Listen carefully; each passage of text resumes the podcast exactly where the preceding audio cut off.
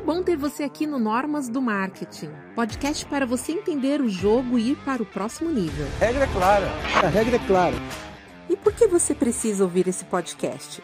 Sabendo das regras do jogo, 50% já está ganho. Você não perde tempo, conquista o seu espaço e evolui mais rápido.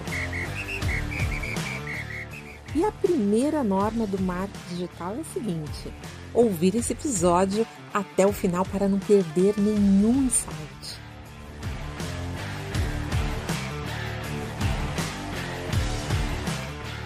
Eu vou conversar hoje com a voz linkediana mais potente da Podosfera. Pessoal, se preparem. Ele é criador e host no Insider, podcast da qual já disse aqui várias vezes que eu sou fã de carteirinha. E tem algo a respeito sobre Insider que eu não falei, não falei nem para ele, viu? Hoje ele vai ficar sabendo aqui. Que foi a minha inspiração para construir o Normas Olha do Mar. Olha só que legal. E não é à toa. não é à toa que ele é estrategista de podcast, educador em comunicação, professor e mentor de oratória, foi meu mentor também. E eu não poderia convidar outra pessoa para falar sobre a arte de falar bem para atrair, reter e convencer. Afinal, oratória é peça-chave no marketing e uma das coisas que eu venho estudando fortemente atualmente e recomendo muito. Vocês irão entender por que nesse bate-papo de hoje e se apaixonar também, inclusive, pela voz dele, viu? Com vocês, eu vou colocar aqui uma entonação para receber, bem sofisticadamente, tá? Com vocês, estendendo o tapete vermelho, professor Nélio Xavier.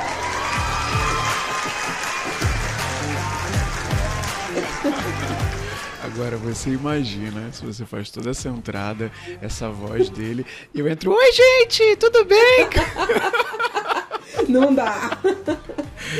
Ai, obrigado, obrigado pelo convite, Norma. Obrigado por essa entrada maravilhosa. Quando as pessoas falam sobre a minha apresentação das pessoas lá no ensaio dos convidados, eu não dou tanto valor. Gente, é só mais uma apresentação que eu tô fazendo. Agora, receber uma apresentação dessa de alguém, como você fez para mim, nossa, de fato dá até uma. Dá uma inflada no ego, né?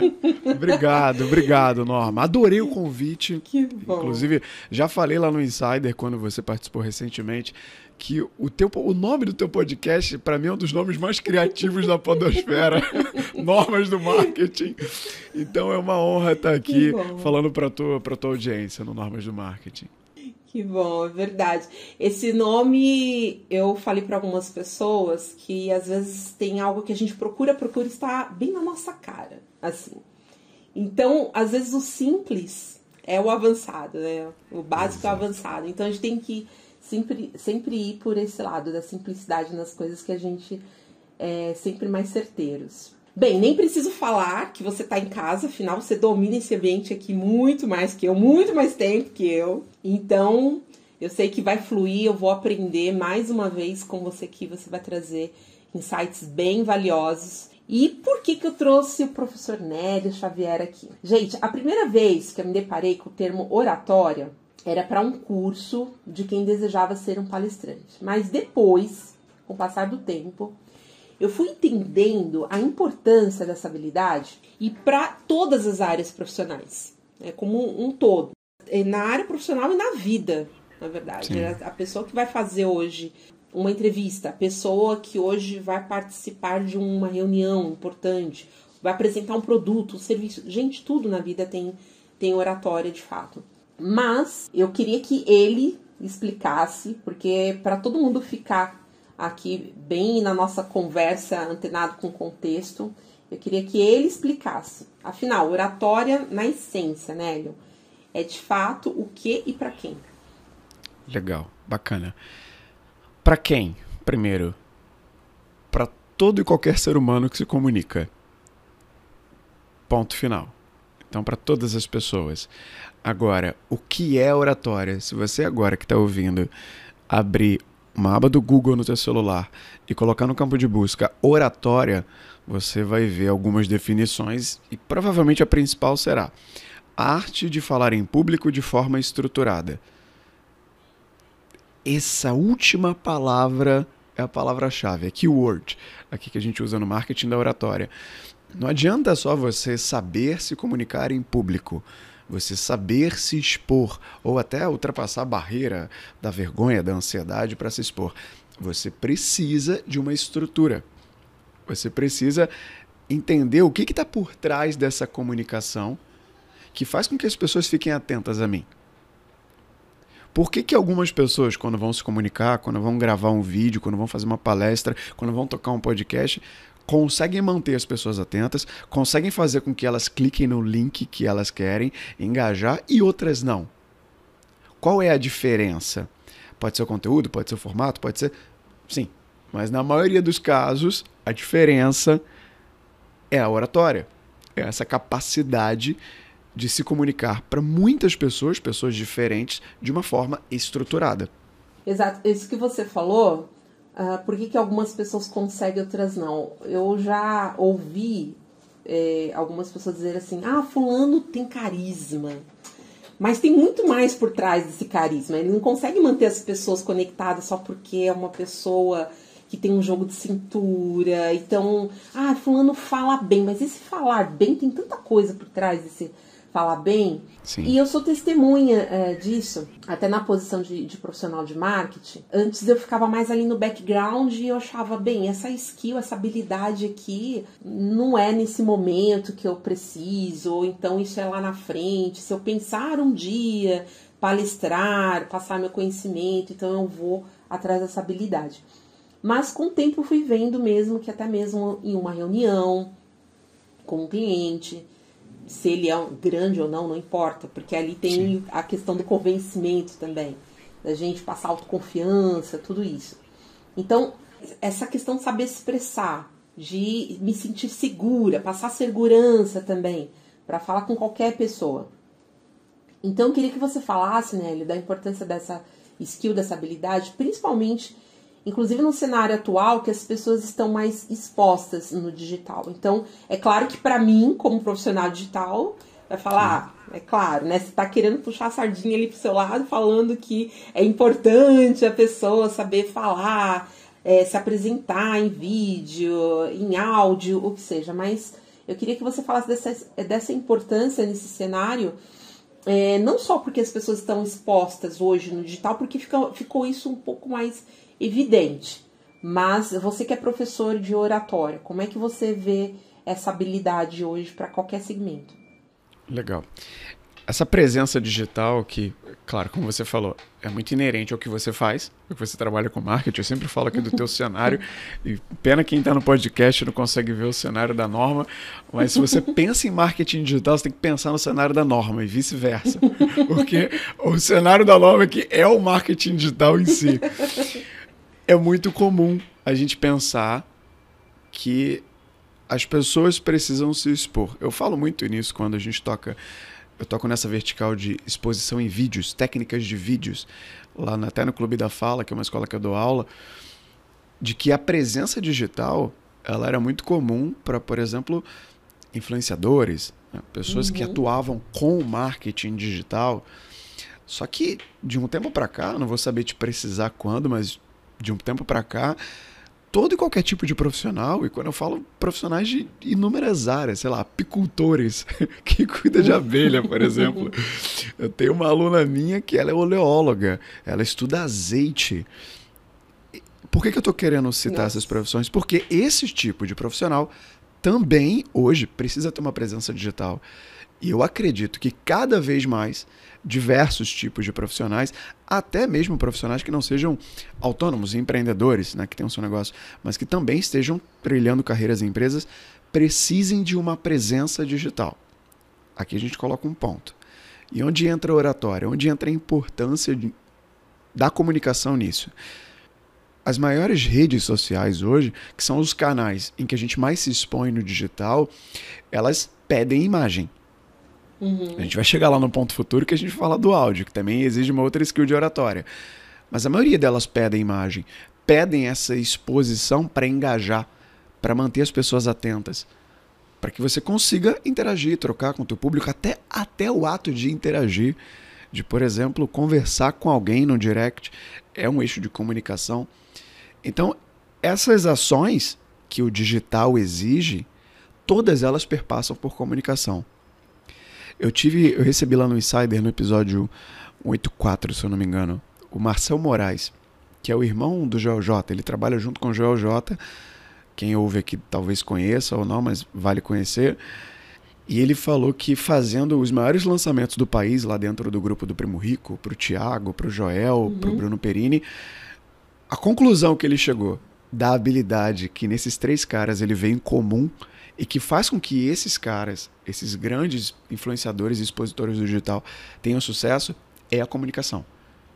É a capacidade que eles têm de, por exemplo, quando estão numa live fazendo um lançamento, um pré-lançamento que seja, manter as pessoas ali interessadas, sabe? Ótimos comunicadores. Exato. E quando eles uhum. fazem um chamado para ação, quando eles pedem para as pessoas, olha, lá no final, por exemplo, comprem esse curso. Eu estou falando de forma direta aqui, mas não exatamente com essas palavras. Sim. Eles arrastam muita gente. Uhum. Óbvio que eles têm conteúdo, eles têm bagagem por trás, uhum. mas toda a estrutura por trás de ter um início bem delineado, um desenvolvimento ali da live, um final planejado. Como fazer isso? Com a voz, com o corpo correto. O corpo precisa comunicar também. Além disso, a estrutura de fala, as pausas, tudo que está por trás, que está dentro do guarda-chuva da oratória, é aí que está a importância disso.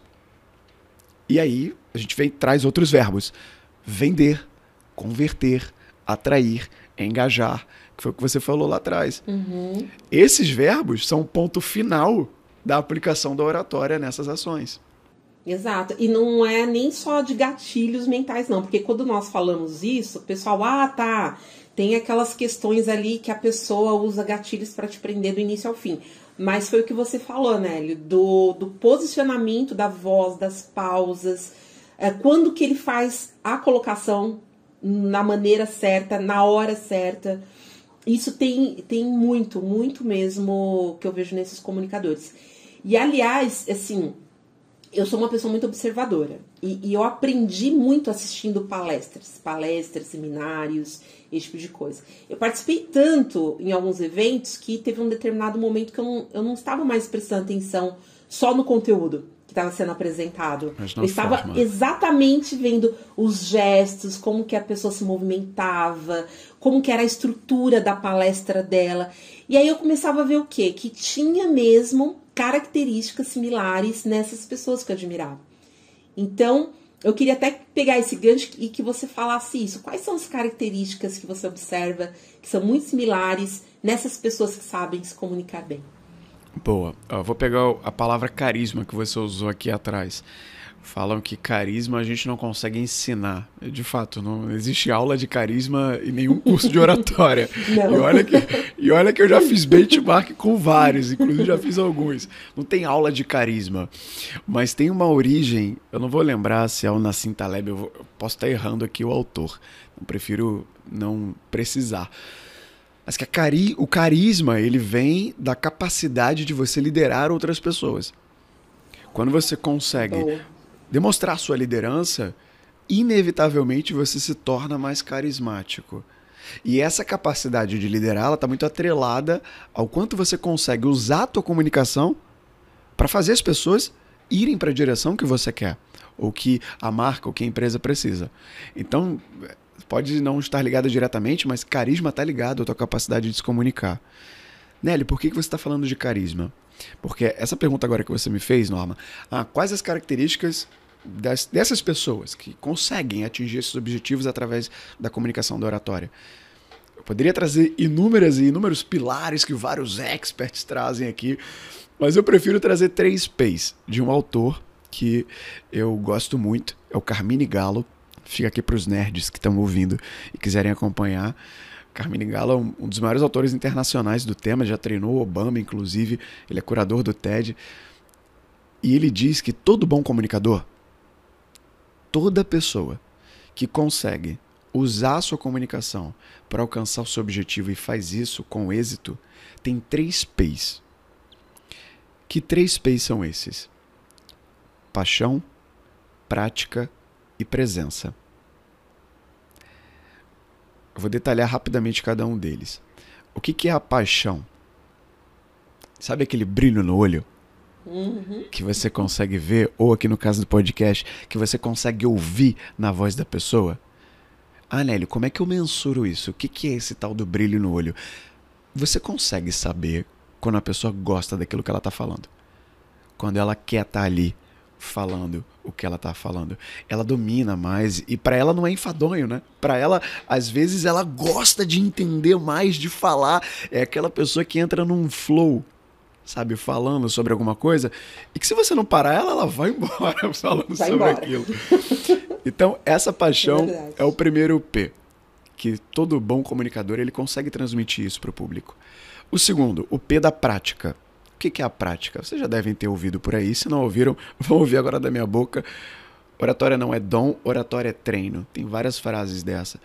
E de fato, oratória é uma soft skill, é uma habilidade comportamental. E tudo que corresponde a comportamento não é virou um interruptor, instalou o dedo e pronto, mudei meu comportamento. Não, não é assim. Leva tempo para você mudar.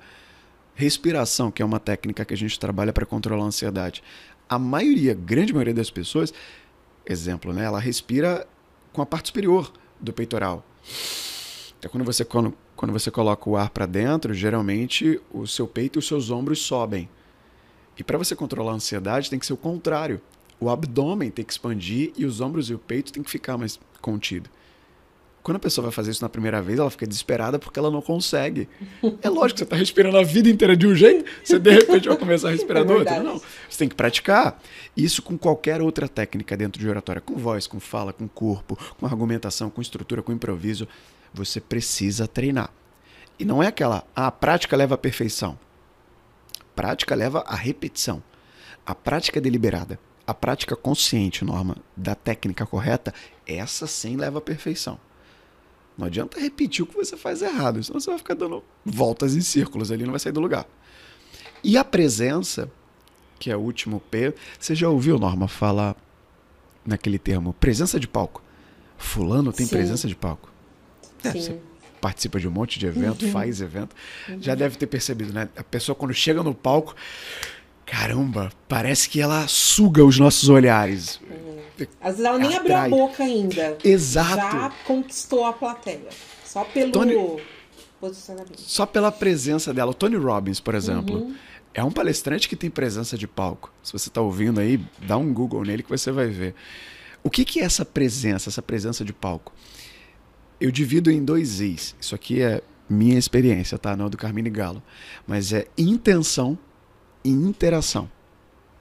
O que, que é intenção? a pessoa quer estar tá ali.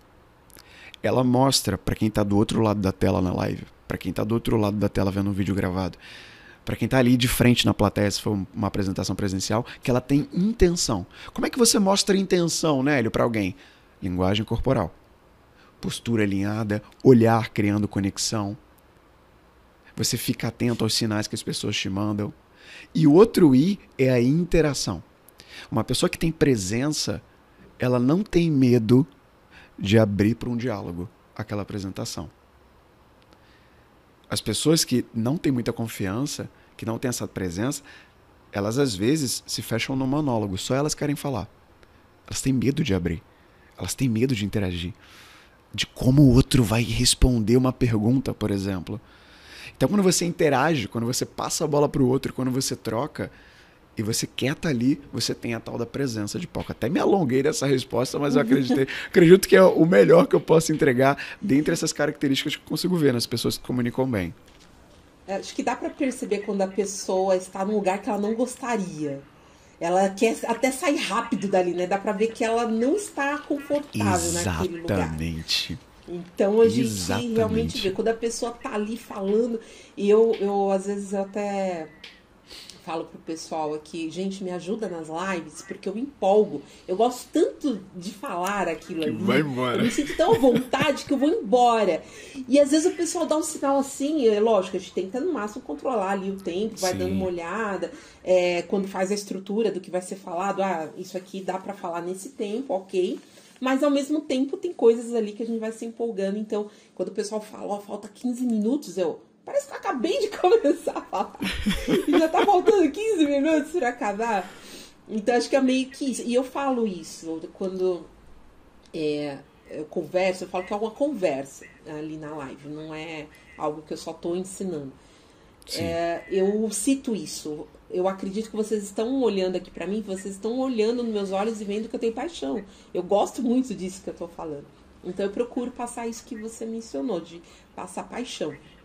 Boa. E uma das coisas que eu comento, você falou do episódio aí, e tem um episódio que teve aqui no Normas do Marketing que nós falamos sobre marca pessoal, empresarial e como hoje os gestores precisam estar à frente. Eu só não decoro igual você, tá? O número do O episódio. número. Porque isso aí só, só você, né? Ele consegue fazer isso. Eu realmente eu não sei dizer em qual episódio foi. Eu acredito que deve ter sido uns três episódios atrás aí. Sim, que sim. nós falamos sobre marca pessoal e como os gestores precisam hoje estar à frente. É quase hoje meio que impossível você ver uma grande marca que não tenha é, as pessoas que estão à frente, o gestor, o fundador, o CEO, estando presente no mundo digital. E aí ele Exato. precisa realmente dominar essa skill de estar em um vídeo, ele é convidado para podcasts, entrevistas, então não tem como hoje fugir muito disso. E tem algumas empresas que a gente presta consultoria e aí começa a falar como vai ser o planejamento estratégico para aquela marca evidenciar e às vezes a gente tenta colocar os CEOs ali para estar né, pra junto falar. do conteúdo, para aparecer no conteúdo, para a gente criar conexão com as pessoas, com uma pessoa é, humana, não ficar usando banco de imagem, não ficar usando. Sim. Gente, vocês precisam aparecer. E aí tem muitos que falam, pelo amor de Deus, me peça tudo. Menos isso. Menos isso de aparecer, de, de ter que falar. Então, assim, o frio na barriga, ele é natural, mesmo para pessoas experientes. Não é só para quem é novato. Mas o frio na barriga é até bom, né? Porque mostra que a gente tá dando importância àquilo, que é algo Sim. que às vezes é até bom um pouco dessa adrenalina pra gente entrar em campo. Mas o medo de falar em público, ele é mais crítico mesmo. E eu nem sabia que tem um termo pra isso. Fui pesquisar aqui, é, estudando pra pauta, que tem um termo chamado glossofobia. Glossofobia. É Sim. isso, né? Aham. E tem uma pesquisa feita no Reino Unido que o medo de falar em público é apontado como o maior da vida, de mais de 41% das pessoas, acima do medo de morrer ou o medo de contrair dívidas, alguma coisa assim. Então, que é algo que é natural, não é assim, ah, é de uma parcela de pessoas que tem algum trauma, que tem algum travamento. Então, a gente tem que olhar isso de uma forma, sim, é um desafio, é uma coisa natural, todo mundo tem um pouco desse medo, mas que é possível ser algo com técnica, é, você com estudo, você ter uma performance. Então, a minha pergunta é essa: é possível para qualquer pessoa, mesmo que muito tímida, que ela consiga, com estudo, com técnica, ter uma performance em público? Sim, sim, Norma, é possível e eu vou dizer, vou trazer alguns exemplos que comprovam isso. Tá de figuras muito conhecidas que têm um perfil muito introvertido, assim, tímido mesmo, na caricatura. Bill Gates é um exemplo. Bill Gates é uma pessoa muito introvertida, até exemplifica a posição de CEO que você acabou de falar. Óbvio, né, de uma grande empresa, ele precisa se expor. Ali, quer dizer, era, né? Não é mais. Bill Gates, além do Bill Gates, Mark Zuckerberg, Barack Obama. Barack Obama, que é uma das maiores referências em aplicação de técnicas giratórias para especialistas no assunto, é uma pessoa introvertida. O que ele faz, ou o que ele mostra ser quando ele está em público, é técnica de oratória sendo aplicada. É técnica de expressão corporal, é técnica de estrutura de fala, é técnica de pausa, de olhar cativando e criando conexão. Então, sim, é possível e acabei de citar alguns exemplos de pessoas que alcançaram essa qualidade de comunicação. Só para resgatar, uma coisa que você falou lá atrás, muita gente acha que basta ser comunicativa, né? Tem várias pessoas que são muito comunicativas e você trouxe esse esse medo da glossofobia, que é o medo. Vale dizer, viu, gente?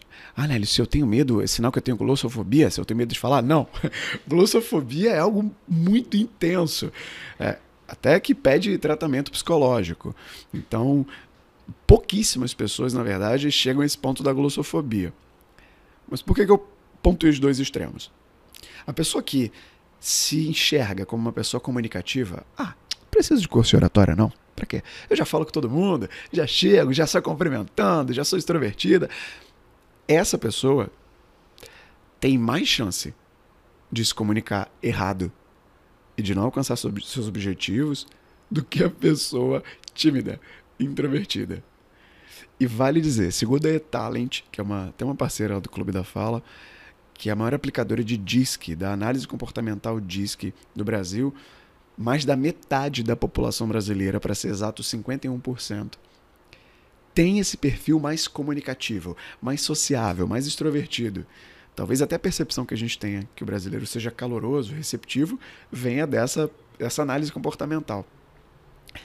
Isso é um ponto. E a outra pessoa, que é muito introvertida, que é muito tímida, o que, que acontece com ela? Ela acaba perdendo oportunidades por ela ter o receio de se expor. O Enélio, a pessoa comunicativa não tem esse receio? Sim, tem. Todos têm. O que você falou, o friozinho na barriga, uhum, que é uhum. necessário. Uhum. Todo mundo tem, sabe por quê? Porque é uma emoção. E emoção a gente não consegue tirar de dentro simplesmente. Nós vamos sentir. Emoção do medo. O medo tá lá para ajudar a gente a entender o que é arriscado e o que não é. E para essas pessoas que são mais introvertidas, que podem chegar até ter glossofobia, para elas é muito arriscado falar em público, se comunicar para muita gente. E esse medo não é medo de falar norma, é medo de falhar em público. É medo de Exato. errar. O que os outros vão pensar de... Exatamente. Ninguém tem medo de falar em público. As pessoas falam. As pessoas têm medo de falhar em público de não alcançar a expectativa do outro. É o medo da rejeição. Eu ouvi isso de um, de um psicólogo outro dia e eu fiquei pensando: o único medo que o ser humano tem é o medo de ser rejeitado, de, de não fazer parte ali da, do outro, né? do, do coletivo. Esse é o medo. E aí já entendam, você que está ouvindo agora. Coloca na sua cabeça, não dá para alcançar 100% a expectativa de todo mundo. Simplesmente não dá. Você não vai dando uma palestra para 100 pessoas, manter os 100 atentos 100% do tempo. Não dá. Esquece. Então, abrindo mão disso, abrindo mão do perfeccionismo, sim, dá para você aprender a controlar a ansiedade. O que eu falei da respiração aqui atrás é uma das técnicas para você controlar a ansiedade. Dá para você aprender a melhorar a tua expressão facial, corporal, a usar melhor a sua voz. Só esses três primeiros pontos que eu falei já são técnicas que te ajudam a mostrar mais confiança e passar mais segurança na sua comunicação. Por favor, se você está ouvindo e ainda acha que não é possível, eu não acredito nisso. Agora é possível. Eu ia te perguntar exatamente isso, das bases que são aplicadas de um treinamento. Você falou da respiração, e, gente, isso é verdade, porque eu né, já tive aí aulas com, com o Nélio e parece ser algo, às vezes até que bobo. Ah, respiração. Ah, cara, vou ficar aqui respirando. Isso vai diferenciar alguma coisa? Gente, muda tudo. Muda exatamente. É, a adrenalina, a gente vai equilibrando isso. Então, eu sim, eu faço esse exercício em tudo. Então, para entrar numa reunião, para começar a fazer um podcast, para começar a fazer uma live, Fiz isso também para entrar em palco.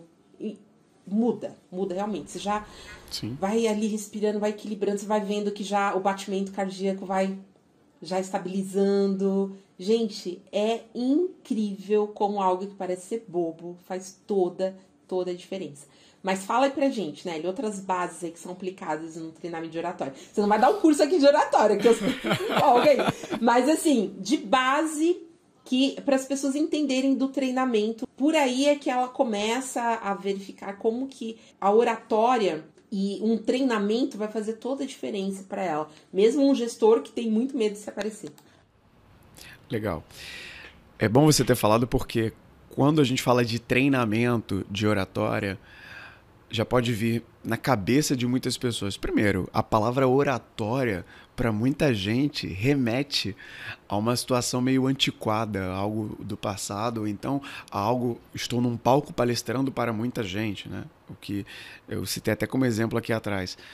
Mas a oratória em si, dentro do significado que eu respondi na primeira pergunta, ela está aplicada quando você está sentada na tua cadeira em casa abrindo uma reunião com a tua equipe do trabalho. Mesmo que você não vá conduzir a reunião, você vai participar. Se você falar, se você fizer uma intervenção, uma pergunta, você está se comunicando dentro do conceito do que é oratória. Porque você está se expondo para duas ou mais pessoas ali. É um público. A cadeira da sua mesa em casa do home office é o teu palco. então todos nós temos um palco e temos um público ali, até na nossa rotina profissional. Quais são as bases essenciais que são trabalhadas para potencializar essa comunicação? Eu gosto de dividir essas bases no antes, no durante e no depois. O que, que é o antes? O antes do ato de se comunicar. O que, que vem antes? A preparação.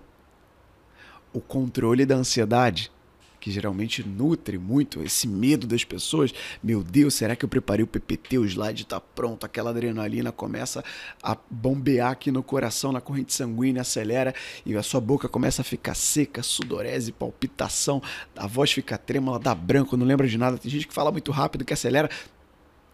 Então tudo que vem antes preparação, checagem, controle da ansiedade, percepção comportamental da plateia, para quem eu vou falar, quando eu vou falar, como eu vou falar. Durante. O que, que vem durante? Toda a parte de comunicação verbal e não verbal, e é isso que está dentro do guarda-chuva de comunicação oral. Comunicação verbal, o que, que é? Tudo aquilo que diz respeito ao verbo, a palavra, como o próprio nome já diz. Então, é a linguagem, é o conteúdo, é como você organiza o raciocínio, é a sua capacidade de ser objetivo e não prolixo, né? Ficar falando por horas e horas e se perder ou ser repetitivo. A velocidade que você fala, as pausas que você consegue colocar, o cuidado com é um, e, né? Tipo, tipo assim, é que tudo isso entra na parte verbal. O que, que entra na parte não verbal dessas bases da comunicação? Não verbal. É o que não, não tem a ver com o verbo, com a palavra. O corpo, a linguagem corporal, a tua expressividade, o teu olhar, a tua postura, o gestual, a movimentação e a voz, que é o som que você produz. Do ar que vem dos pulmões, você coloca para fora pelas vias nasais ou orais. Isso é não verbal. E vale um asterisco aqui no não verbal. A parte não verbal da tua comunicação é o que transmite emoção é o que engaja as pessoas. É o que desperta a sensação nos outros enquanto você fala. E ainda durante, vem as estruturas de apresentação. Os roteiros, o storytelling, o improviso, as técnicas de vendas, como você argumenta, como você debate, como você delimita início, meio e fim de uma fala, de uma palestra, de uma aula, de uma apresentação, de uma reunião. E por fim, o depois, que é a parte negligenciada por muita gente. O que, que vem depois? Ah, depois que eu me comunico, depois que eu apresento, ainda tem técnica? Sim. E uma das mais importantes, que é a autopercepção. É o feedback. É o olhar para trás. É a tal da prática, o P do meio lá que eu falei do Carmine Galo. Como é que foi a sua entrega? Como é que foi a resposta do público? Não adianta nada você achar que foi 100% uma alta performance de comunicação e ninguém absorveu nada do que você estava falando. Então, e o depois, como é que fica? Comunicação não é o que eu falo, é o que o outro entende. Exatamente. Essa frase é do Dale Carnegie, o cara que escreveu aquele livro Como Fazer Amigos Influenciar Pessoas. Comunicação é o que o outro entende. Então, pegar o feedback, fazer esse acompanhamento da sua capacidade de comunicação, ter consciente do que foi feito de bom, do que não foi feito, para que você consiga evoluir e não se manter estático na sua capacidade de se comunicar. Obama, que eu falei aqui atrás, ele tem 10 anos de treinamento de oratória e contando. Ele está evoluindo. Quando você começa, a ideia é que você continue, para que você aprimore essa capacidade. Afinal, é, é o cinto do Batman. É. Você falou dessa continuação, então o desenvolvimento, acho que o aprendizado é meio que contínuo, porque tem essa questão da observação o tempo todo. Mas até pegando esse gancho, antes eu ia comentar sobre isso que você falou de que você vai estruturar ali na sua palestra. E uma das coisas que eu vejo muito é a pessoa fazer muito bem o começo, o meio e o fim, o fechamento. Parece que a pessoa fica um pouco perdida. De terminar, bem, é isso.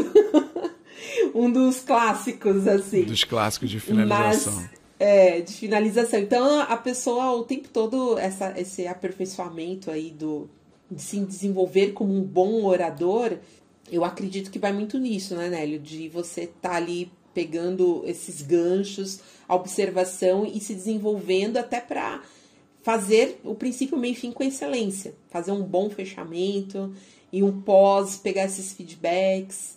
Então, fala um pouquinho desse desenvolvimento também. Exato, exato, Norma. Quando, quando as pessoas vão construir, por exemplo, uma, um roteiro, uma palestra que seja, uma aula, um roteiro para uma reunião, para um podcast, por exemplo, é muito comum a concentração da importância ficar no meio, no recheio, no desenvolvimento. Ah, eu vou falar sobre isso aqui. Isso aqui é o ouro. Legal ao início. Como é que eu vou abrir? Pô, o início tem que ter impacto, né? Tem que manter todo mundo atento ali comigo para chegar no ouro no meio. Cheguei no ouro, beleza, legal. Ah, finalizo. Ah, é, na hora de, de, finalizar lá eu vejo o que, que eu faço. Aí o que, que acontece? Quando a pessoa vai finalizar, faz um bom início, consegue entregar um desenvolvimento legal, e aí chegando no final. Então, gente, espero que vocês tenham gostado do conteúdo. E basicamente é, era isso que eu tinha para falar. Eu duvido quem tá ouvindo esse podcast agora nunca ter finalizado com é isso. Com certeza já fechou uma fala com é isso. Basicamente é isso. Espero que vocês tenham gostado e é isso. Qual o problema do é isso? Eu não tenho nada contra as palavras. Pode usar elas em outro contexto. Mas o é isso no final, ele representa um final vazio. Oco de sentido sem atenção. E o final da sua fala, não só numa apresentação, numa conversa, numa resposta que eu estou dando para norma, é uma das melhores oportunidades de motivar alguém, de inspirar alguém, de fazer aquela pessoa tomar uma ação, motivação, motivo para a ação. Caramba! E você vai falar, é isso? Então tem várias isso outras opções. Não, não, parece ser algo assim. Ah, é, é, só isso, eu não tenho mais nada a acrescentar. Você não vai me ver falar mais do que isso. É isso, é isso que eu tinha pra falar, acabou. Exato. Parece que não dá nenhum gancho de da pessoa, ah, eu quero ouvir mais. O que, que você tem mais para dizer? Então Sim. fica parecendo que ficou raso, ficou é, é o conteúdo todo a minha, o meu aprendizado que eu tinha para passar é isso aqui. É, tá você deu pouca importância pro final e parece que você pode dar pouca importância para tudo. Ah, é isso. Quero ir embora. É isso. e não, cuidado com que o outro vai entender do que você está falando. Agradecer, Norma. Agradecer, você que está ouvindo. Agradecer as pessoas é uma forma de você não falar o é isso. Muito obrigado pela atenção de cada um de vocês aqui, hoje, nesse podcast. Ponto. Além disso, deixar uma reflexão para as pessoas, fazer uma pergunta provocativa, fazer um pedido de ação, façam isso. Olha, eu quero que cada um de vocês que está ouvindo esse podcast agora, Normas do Marketing, se comprometam a trocar o é isso do final por um agradecimento, por um pedido de ação. E cada um de vocês vai lá no meu direct do Instagram falar se substituíram ou não. Ponto. Acabei melhor do que. Então, Norma, é isso. não fica legal. Né? Não fica à altura do que você quer entregar. Exato. Olha, esse trecho que você colocou aí já acho que é um dos trechinhos que eu vou usar de gatilho para chamada. Olha aí. podcast. Ficou um dos bom, cortes. Ficou muito Corte bom. do é, Norma. os cortes. Perfeito. Já deu aí um mini suspense do que vem. Olha aí. Boa, boa. Nélio, Agora sim, é, você falou dessa parte quando nós estamos falando para um público, uma fala. E tá. logo no início, o pessoal pergunta assim: é, se você falar no Google, você falou e colocar o que, que é oratória, tem alguns trechos que eu já vi assim: a arte de falar em público. Eu acho que deveria ser falar para o público, independente de onde ele está. Então, é, essa parte de quando a gente entra para falar para um público e não necessariamente você está em público, você está na frente de uma câmera. E muitos travam ali. É, mesmo porque vem um pouco do que você falou, o que, que os outros vão pensar quando vê esse vídeo, medo da rejeição, será Sim. que eu tô bem, o cabelo tá arrumado, a luz tá boa, ah, eu não vou gravar porque eu não tenho uma câmera boa, não tenho um áudio bom. Então você já começa a pôr tantos empecilhos ali, que aí você nem começa, você trava logo no, na, na, nas boas-vindas. Como que eu começo? Né? Trava Sim. totalmente ali. Então, eu queria que você desse algumas dicas para quem trava ao ligar o REC ali. Começou gravando. Pronto, travou. Já tem essa questão da respiração que você falou um pouquinho, mas eu queria que você desse outras dicas aí também. Bacana. Olha, eu vou, vou deixar ancorado aqui antes que eu me esqueça. Tem um episódio lá, foi o 194. 194, é. Olha ele aí. Penúltimo a ter sido lançado. Sobre inteligência emocional que o Rodrigo, Rodrigo Boavista, o psicólogo que estava lá na mesa com a gente no Insider, ele falou muito sobre essa capacidade da gente identificar o que a gente está sentindo e entre o que a gente está sentindo e uma ação que a gente vai tomar, colocar um filtro nesse meio do caminho. Por que, que eu estou falando isso, Norma? Quando a pessoa decide se expor num vídeo, vai lá, você pega o celular, posiciona na tua frente, no teu tripé, aperta o REC e você trava, se a gente pegar essa lógica do caminho e entender o que está acontecendo, o que, por que, que você travou? É porque você está pensando, por exemplo, no que a tua família vai pensar de você? No que as pessoas da sua empresa vão pensar de você? No que os seus amigos vão pensar quando olharem aquele vídeo publicado? ou alguém em especial pensar de você quando olhar aquele vídeo publicado. E aí o medo do que as pessoas vão pensar ou de não atender a expectativa do outro faz com que você tome a ação de não gravar. Ou gravar, ter gravado e deletar. Ou gravar e deixar na galeria e não publicar. Ou gravar e não achar bom e gravar de novo. E de novo, e de novo, e de novo, e de novo, e de novo, e de novo, e de novo. E cansar.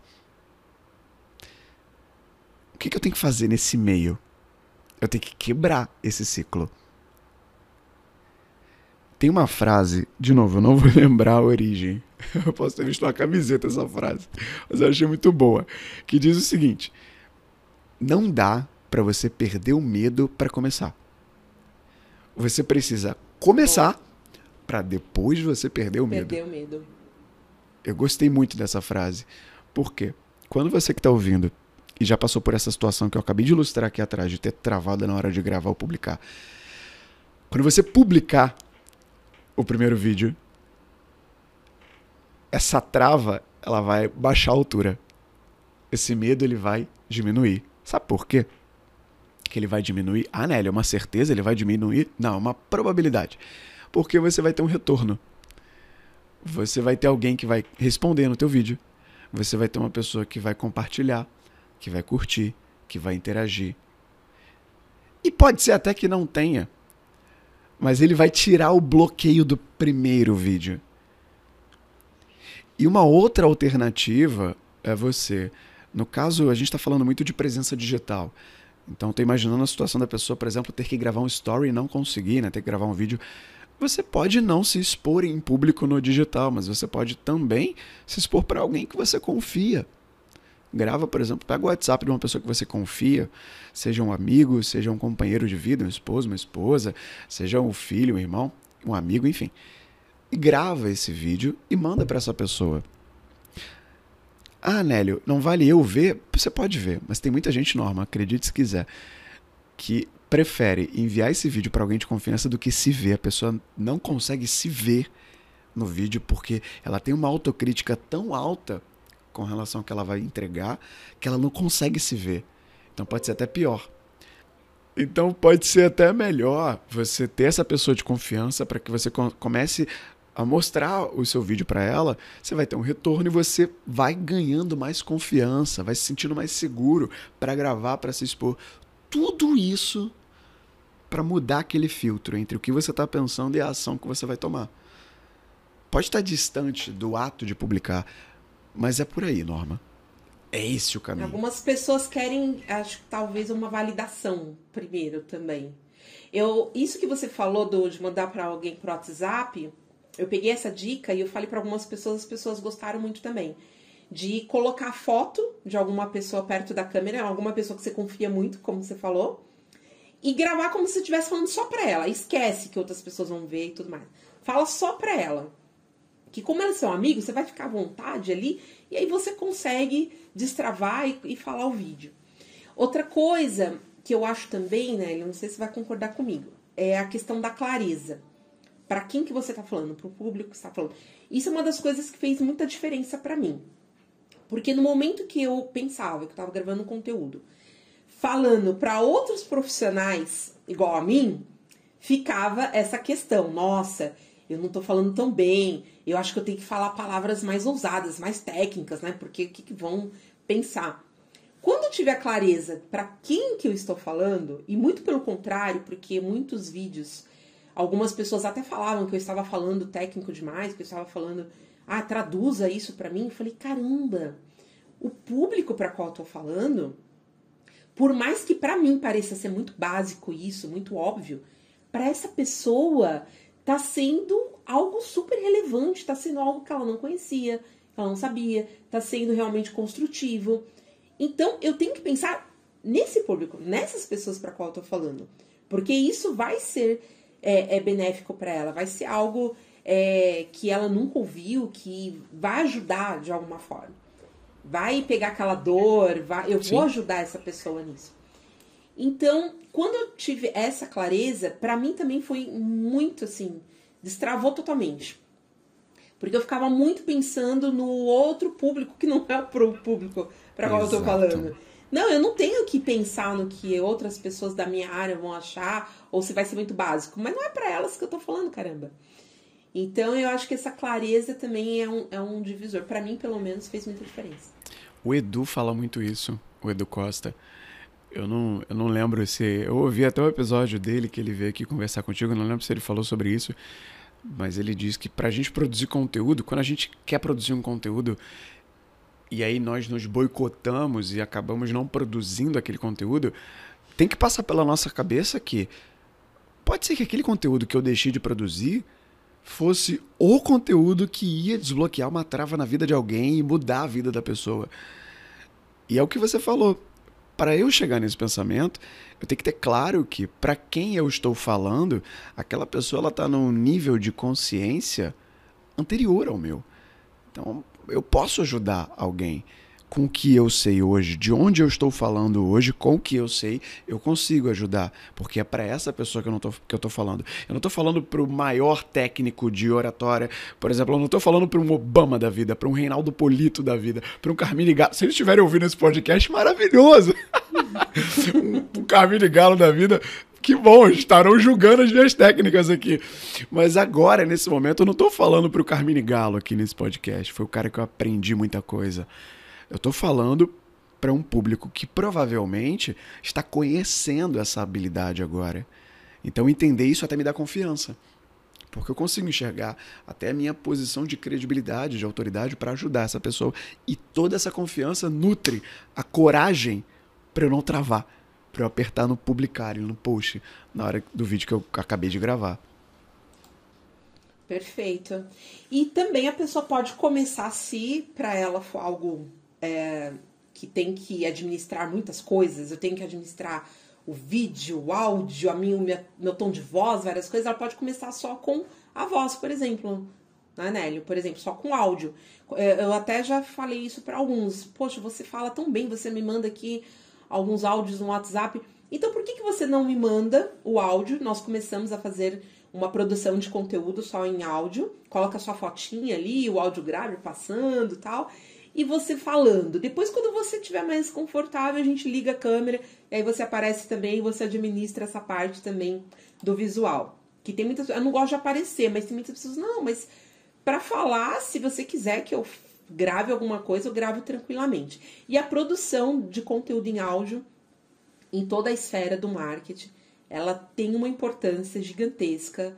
Eu queria que você falasse um pouquinho da importância do mercado de audio marketing, que ele é gigantesco, não é só podcast, tem muito conteúdo, muita coisa bacana que dá para fazer só com áudio. Fala um pouquinho disso, né? Boa, Norma. Eu quero só resgatar o que você acabou de falar, da pessoa reconhecer que ela pode ter mais aptidão para gravar um tipo, para produzir um tipo de conteúdo do que outro. No episódio 169 sobre gestão de redes sociais, a gente falou com Rafa Velar e ele deixou isso muito claro, né, o, CEO lá da Adventures. Cara, pode ser que o teu lance seja texto, que você é fera na escrita, que você é um baita de um redator e você adora escrever. Pode ser que você seja um amante do áudio, como eu sou, que a Norma acabou de falar. Pode ser que você tenha uma facilidade para gravar um vídeo ou até para produzir imagem. Como eu vou saber, Nélio?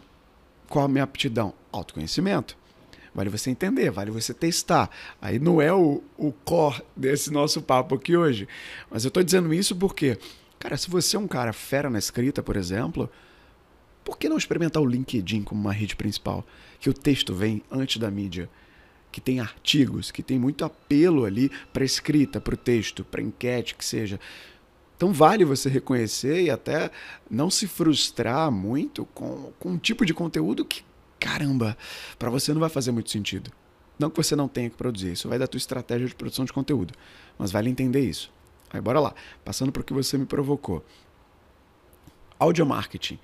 Para os amantes do áudio, como eu, ou que se sentem mais confortáveis em produzir conteúdo em áudio, hoje é minha principal vertical de conteúdo é o conteúdo que eu mais produzo para as minhas mídias, porque eu produzo conteúdo para outros dois canais, que não são meus, mas que eu sou parceiro, é o áudio.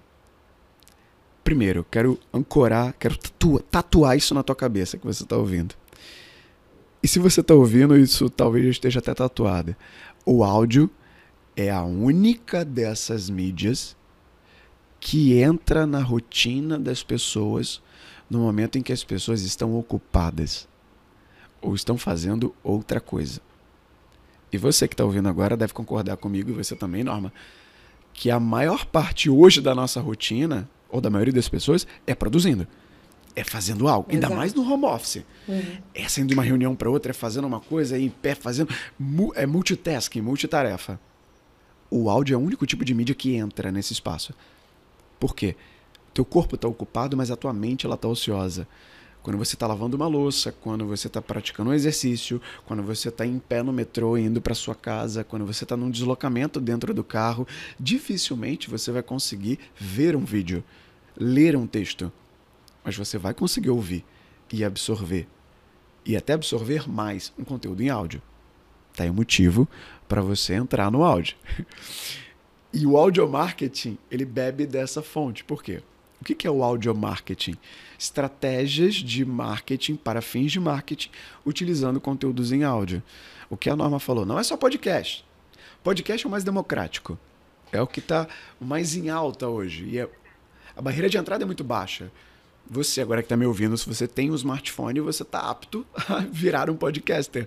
Se você quiser só saber os caminhos, os softwares que você quer utilizar, o conteúdo, enfim, tem estratégias para isso. Agora, existem audiobooks, existem existe o audio branding, as marcas sonoras, né, que a gente falou até no episódio 195. Existem audiograms, existem voice apps. Eu acabei de falar com a Alexa, que a Alexa me interrompeu. Existem assistentes de voz.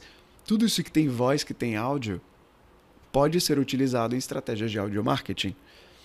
E quando eu digo pode, cinco das grandes as cinco maiores, não sei se são as cinco maiores, mas cinco gigantes tecnológicas do planeta: Google, Apple, Amazon, Samsung Microsoft. Todas elas já investem bilhões em áudio, principalmente nos últimos três anos. E quando eu digo o nome dessas marcas, eu quero dizer Google Assistant, Alexa, Siri, Bixby, Cortana, que é o nome das assistentes. Ah, ó, Alexa. Não conheço essa. Ó, a Alexa até se pronunciou aqui. que são o nome das assistentes de voz dessas marcas. Falou o nome dela, ela atende. Eu falei o nome dela, ela já, já liga aqui. E, pô, Nélio, onde é que você quer chegar de assistente de voz? O que, que isso tem a ver comigo, cara, com a minha produção? Entenda que os seus estímulos, as suas pesquisas, por exemplo, quando você vai abrir uma aba de pesquisa no Google para digitar alguma coisa, pode ser que você já nem abra a aba, você só clica num botão do seu celular e fale o que você quer. Isso é voz, isso é áudio. O Google ele já está indexando resultados em áudio. Por quê? Porque tem cada vez mais pessoas procurando em áudio e não em texto. E quando as pessoas procuram em áudio, a tendência das respostas é virem em áudio, em podcasts, em audiobooks, e é aí que entra você. Você utilizando estratégias de áudio marketing para alavancar o seu negócio, para alavancar os seus resultados. E o Brasil já é o segundo maior mercado de podcasts do planeta, vale dizer. Esse foi um dado que a gente ressaltou até no episódio 95 lá de áudio marketing no Insider. E aí é que entra a questão de você saber colocar todas as técnicas aí, até para fazer um audiobook. Você vai precisar da oratória, né, Nélia? Porque como Exato. é que eu vou fazer, por exemplo, um audiobook parecendo um narrador de futebol? Eu posso até dominar o conteúdo, mas não vai dar certo. Imagina só, narração de corrida de cavalo. Era uma vez, Norma, chegou no seu. Começa a falar, começa a acelerar. Não vai rolar. Não vai dar a pessoa não vai, não vai entender certo. nada do conteúdo. Então, assim, tudo que a gente está falando aqui da, da oratória, da questão da gente explorar isso, saber se posicionar em tudo, como que entra oratória, gente, é fundamental. Se você quiser produzir um, um conteúdo, você vai saber onde colocar as pausas, onde dar ênfase, né? As ênfases. Exato. Onde você tem que ir um pouco mais devagar, a questão da entonação mais alto, mais baixo, tudo isso no curso de oratória, eu sei que, gente, é fantástico. Recomendo fortemente para todo mundo que queira, é, de qual, qualquer um desses canais que nós falamos aqui, explorar um pouco do, do seu conteúdo, você vai precisar. O que você falou. Da, quem está aqui ouvindo até esse momento o papo, se ouviu a pergunta de bases que você fez, a resposta que eu dei sobre comunicação não verbal, só para destacar uh, esse ponto de, de importância não verbal, voz e corpo, é o que, por exemplo, eu mais utilizo fazendo podcast. Porque o sinal de comunicação, ele é menor do que, por exemplo, com vídeo, que a pessoa vai estar te vendo. A não ser que você esteja gravando né, um podcast em vídeo e publique isso depois, mas naturalmente podcast em áudio, geralmente. Você só tem a sua voz para manter a pessoa atenta.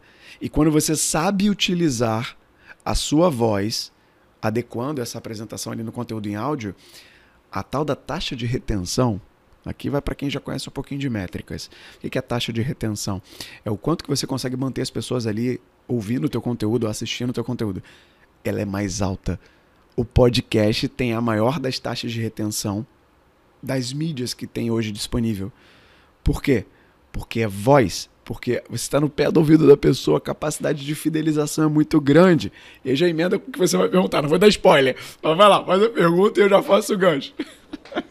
Não, mas é isso mesmo. É, inclusive, essa questão de estar perto, muito perto aqui da, da voz, a gente cria uma conexão também que é fenomenal. Assim, a segunda, terceira vez que você ouve a pessoa, você já está íntima dela.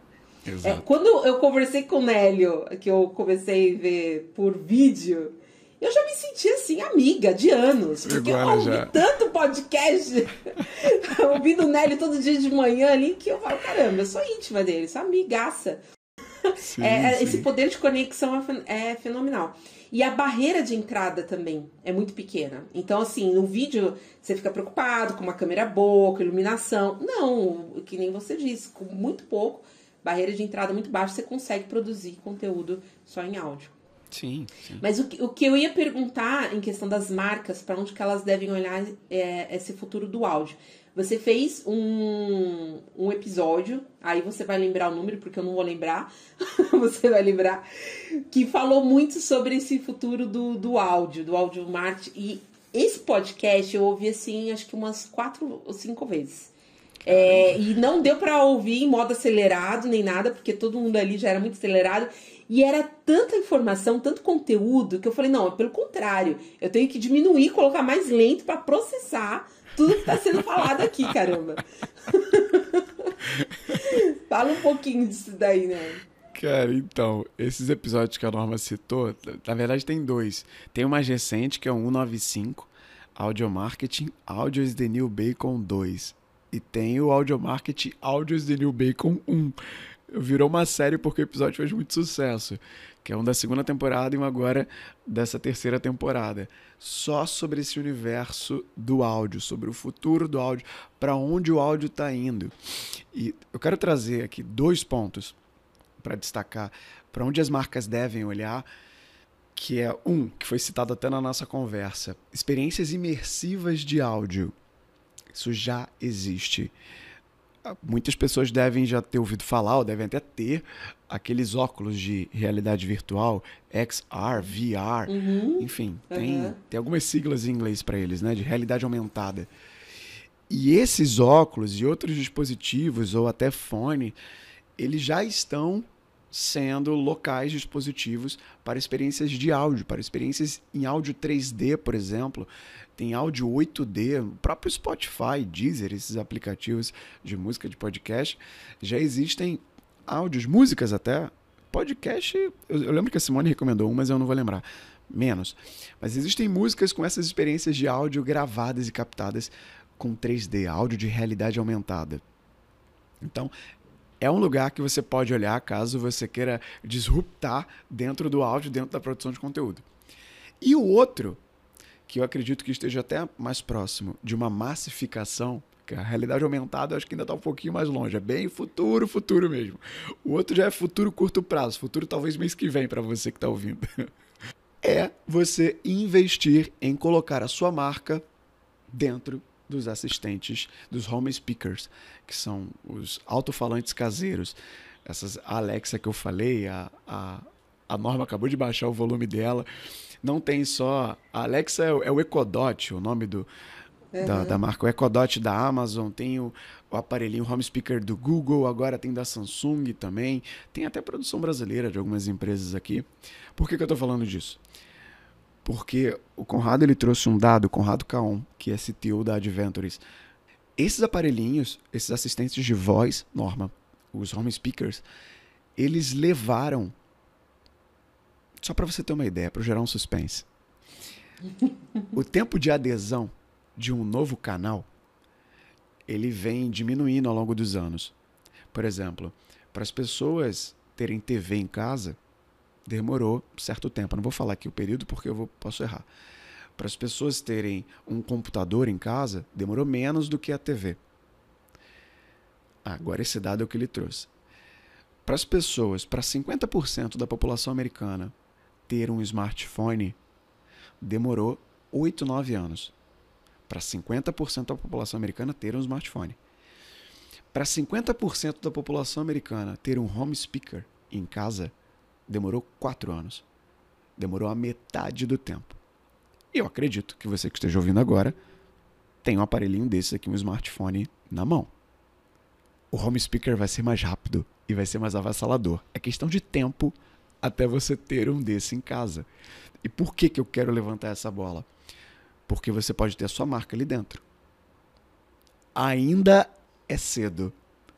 Ainda existe espaço de pioneirismo para muitas marcas, para você ter um voice app, que é um app de áudio, para você estar na rotina das pessoas, daquela forma que eu falei lá atrás, do, mente, do, do corpo ocupado, mente ociosa, dentro da casa delas numa rotina de notícias.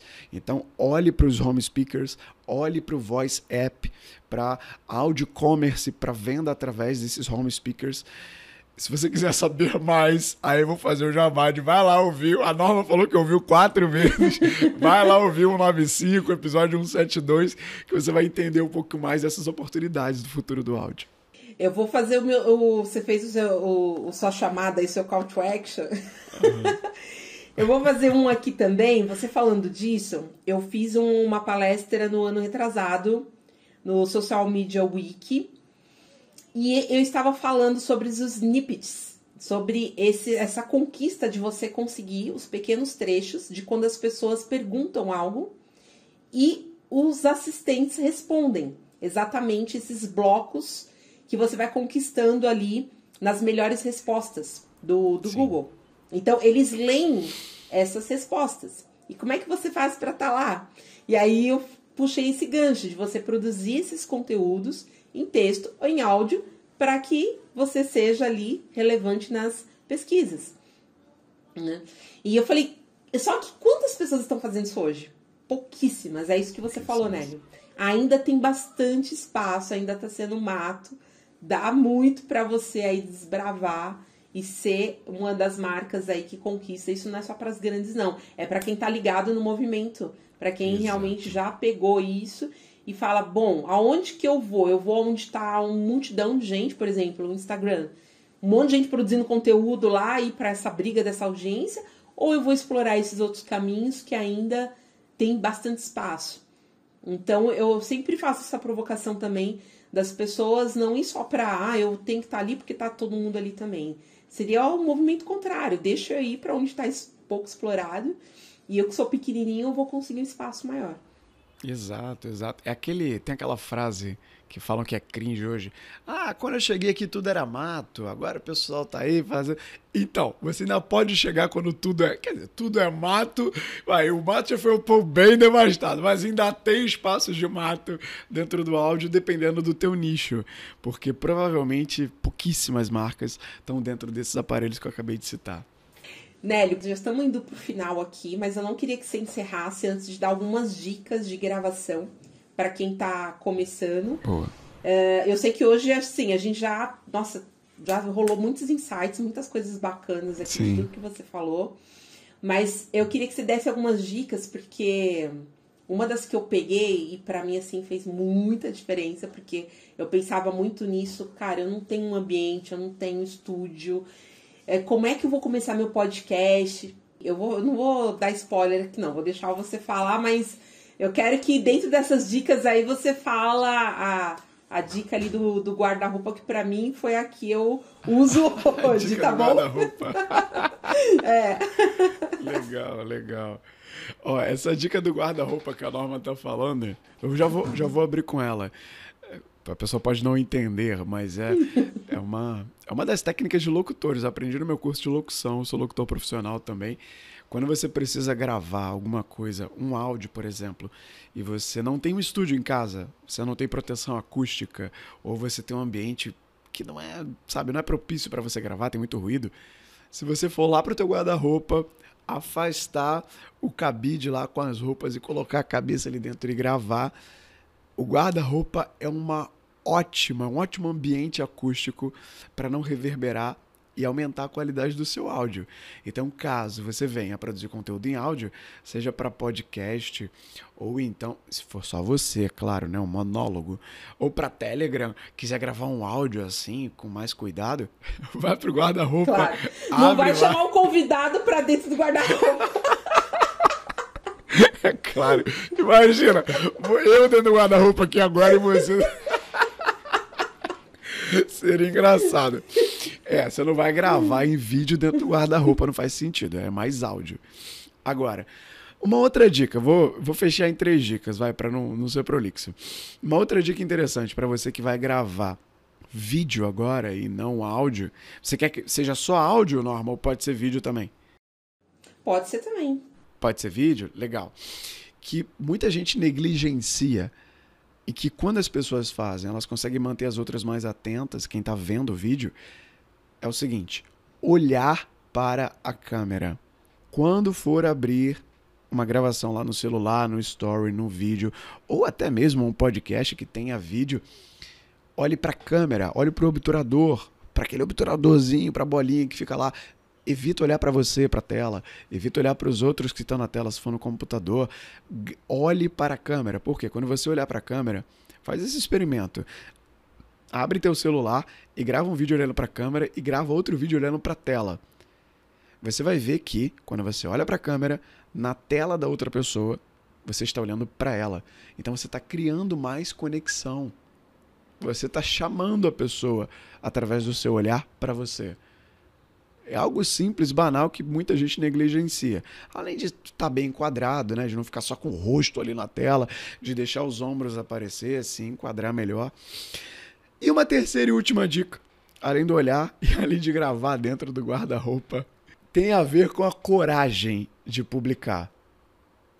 Quando você gravar Legal. um vídeo, ou mostre para alguém, ou publique. Assuma esse compromisso com você não dê um passo para trás. Imagina que você está naquele tipo de ponte que tem jogo, quando você pisa num degrau da ponte, o anterior ele caiu. quando você pisa no próximo, o anterior caiu. Sem volta. Então você só não tem volta, exato. Uhum. Você só pode ir para frente. Se você voltar, cai, você perde a vida e a game over. Acabou o teu jogo. Porque essa é uma forma de você se comprometer com aquilo que eu falei lá atrás, de você não perder o medo para começar, de você começar para perder o medo. Então, publique, se comprometa, coloque um prazo. Norma já, acho que já gravou sobre metas aqui, sobre planejamento. Vá lá ouvir o episódio de metas do Normas do Marketing. Coloca a meta de gravar. Quer melhorar a comunicação? Coloca a meta de melhorar a comunicação. Quer gravar vídeo? Coloca a meta de quantos vídeos gravar e comprometa-se com isso. Comprometa-se com alguém. Comprometa-se com um fim. Porque de fato você vai estar tá evoluindo, vai estar tá dando um passo na melhoria dessa habilidade que é a oratória. É isso mesmo. Eu fiz isso. Eu peguei essa dica, né, de se comprometer. E quando você compromete publicamente, aí a coisa fica séria. E foi o que eu fiz. Exato. Eu cheguei exatamente quando eu coloquei no meu planejamento, olha, esse ano realmente eu vou pegar firme, produção de conteúdo, vídeo uma das coisas vai ser as, as lives, que isso eu tenho certeza que vai me ajudar. Então, coloquei. Bem, se eu colocar quando tiver tempo, quando na semana tiver livre, eu vou lá e coloco uma live, eu vou fazer, não, vai fazer. não rola. Não vai fazer. Não vai. Então eu coloquei todas as quintas-feiras, 21 horas, eu vou fazer a live, faça chuva, faça sol. E foi exatamente assim que comecei. E cada live melhorando. E é legal, assim, a gente sempre pede esse feedback, como você disse, das pessoas que a gente confia. E eu perguntava, e aí, o que você está achando? E as pessoas foram falando, nossa, cada quinta-feira você está mais solta, você está falando melhor, você está trazendo. Nossa, foi fantástico isso, do compromisso. Mesmo eu talvez não me sentindo tão preparada, eu ainda não tinha feito ali a mentoria com você, de oratória nem nada, já tinha começado, mas eu falei, vou colocar a cara no sol e vou. Que nem você colocou, com medo mesmo. Vai com medo mesmo e depois a gente desenrola. Exato. Assim. Porque é uma coisa muito diferente. Isso que você falou que parece ser simples, das pessoas não olharem para a câmera, a gente tem mesmo esse, essa preocupação. Deixa eu olhar aqui para a tela para ver como eu estou saindo. E não Exato. é para tela, é para a câmera. E é muito disso de você ter é, esse autopoliciamento de olhar para a câmera, porque é natural que a gente vá olhar para a tela. Você falou a grande maioria, grande maioria mesmo, mesmo os grandes influenciadores aí. Exato. Você vai entrar em uma live assim ou ver um vídeo, eles estão olhando para a tela, eles não estão olhando para a câmera. E quem olha para a câmera realmente cria essa conexão. Parece que a pessoa até cria um imã ali que ela não consegue sair, não consegue parar de olhar para você. É Sim. uma coisa que faz muita muita diferença de verdade. Né? Não sei se você tem mais alguma consideração, alguma coisa para finalizar, mas eu acho que tá perfeito aqui, tudo que foi falado, eu não tenho mais o que perguntar, assim. Agora, da, daqui vai para um MBA, porque eu já suguei muito do Nélio aqui, de verdade. para finalizar, eu vou finalizar com é isso, já pensou? É isso! Não, não, eu quero agradecer, Norma, o convite de verdade, de estar aqui no Normas do Marketing. Adorei o nosso papo, a tua pauta ficou boa demais. Uma das melhores entrevistas que eu já dei sobre oratória, um dos melhores papos que eu já tive. E vai para minha, eu tenho uma playlist no Spotify com todas as entrevistas que eu já dei, podcast que eu já participei. Foi uma das melhores pautas. Você Ai, fez ótimos legal. ganchos com relação à avaliação de ex-mentor aqui. Você fez ótimos ganchos, essa pauta ficou muito boa. E acredito, com certeza, que muita gente aproveitou essa nossa troca aqui. Então, obrigado pelo convite, viu? Nossa, para mim, olha, eu tô me sentindo aqui lisonjeadíssima aqui com, com o que você falou, porque para quem começou a fazer o podcast assim, fortemente esse ano e acho que acredito que tem uns 15 episódios, nem isso. Então, para vocês verem, gente, como que realmente o que nós falamos aqui faz muito sentido. É fazendo que a gente vai aprendendo, que a gente vai melhorando, vai aperfeiçoando. Não tem essa de estar pronto, agora eu vou fazer. Eu nunca me senti pronta de verdade. Eu tinha um pouco disso. Eu sou geminiana, super perfeccionista. Então, nossa, eu posso falar assim de boca cheia que, que se tem uma pessoa que ficava muito só vou fazer quando tiver perfeita, quando tiver tudo ok. Essa pessoa era eu, de fato. Mas após realmente essa observação e querer muito, é, colocar meta, como nós falamos aqui, planejamento, e aí criar esse hábito, as coisas vão fluindo, vão ficando mais gostosas de fazer. Não fica algo penoso, algo, nossa, eu tenho que gravar, nossa, eu tenho que colocar esse conteúdo. Não, fica algo muito leve, prazeroso. Você vai fazer o podcast, fica esse flow, porque vira um bate-papo. Você faz toda essa parte que o Nelly falou antes da respiração. Então, ai, aí vai fluindo, vai, vai virando uma conversa. É mais gostoso, né? Melhor. Super, super. De fato, é. muito, muito obrigada. Eu vou querer que você volte mais vezes, com certeza. Não preciso nem falar isso. Eu acho que vão pedir isso da gente aqui. Já tá aceito, já. Nossa, muito, muito, muito obrigada, de verdade. Foi um bom prazer aqui para mim. Uma pessoa que me inspirou muito de verdade. Não é aqui jogando confete, não. Foi muito inspirador Obrigado. mesmo. A partir do momento que comecei a ouvir Insider, aconselho todo mundo aí lá no podcast Insider ouvir é um MBA atrás do outro. Eu sempre falo isso. Você vai ouvindo um episódio, você já quer emendar no outro. É o meu companheiro de esteira. Eu vou ali pra academia e tô ali. Tô ouvindo, tô aprendendo, tô aproveitando o tempo, fazendo Boa. um dia bem produtivo com, com você. Aprendo demais. Boa, obrigado, Norma. De verdade, viu? Obrigado mesmo. Quais são as próximas normas? Compartilhar esse podcast no seu WhatsApp, nas suas redes sociais com a hashtag Normas do Marketing. Valeu! Até o próximo podcast. Beijo!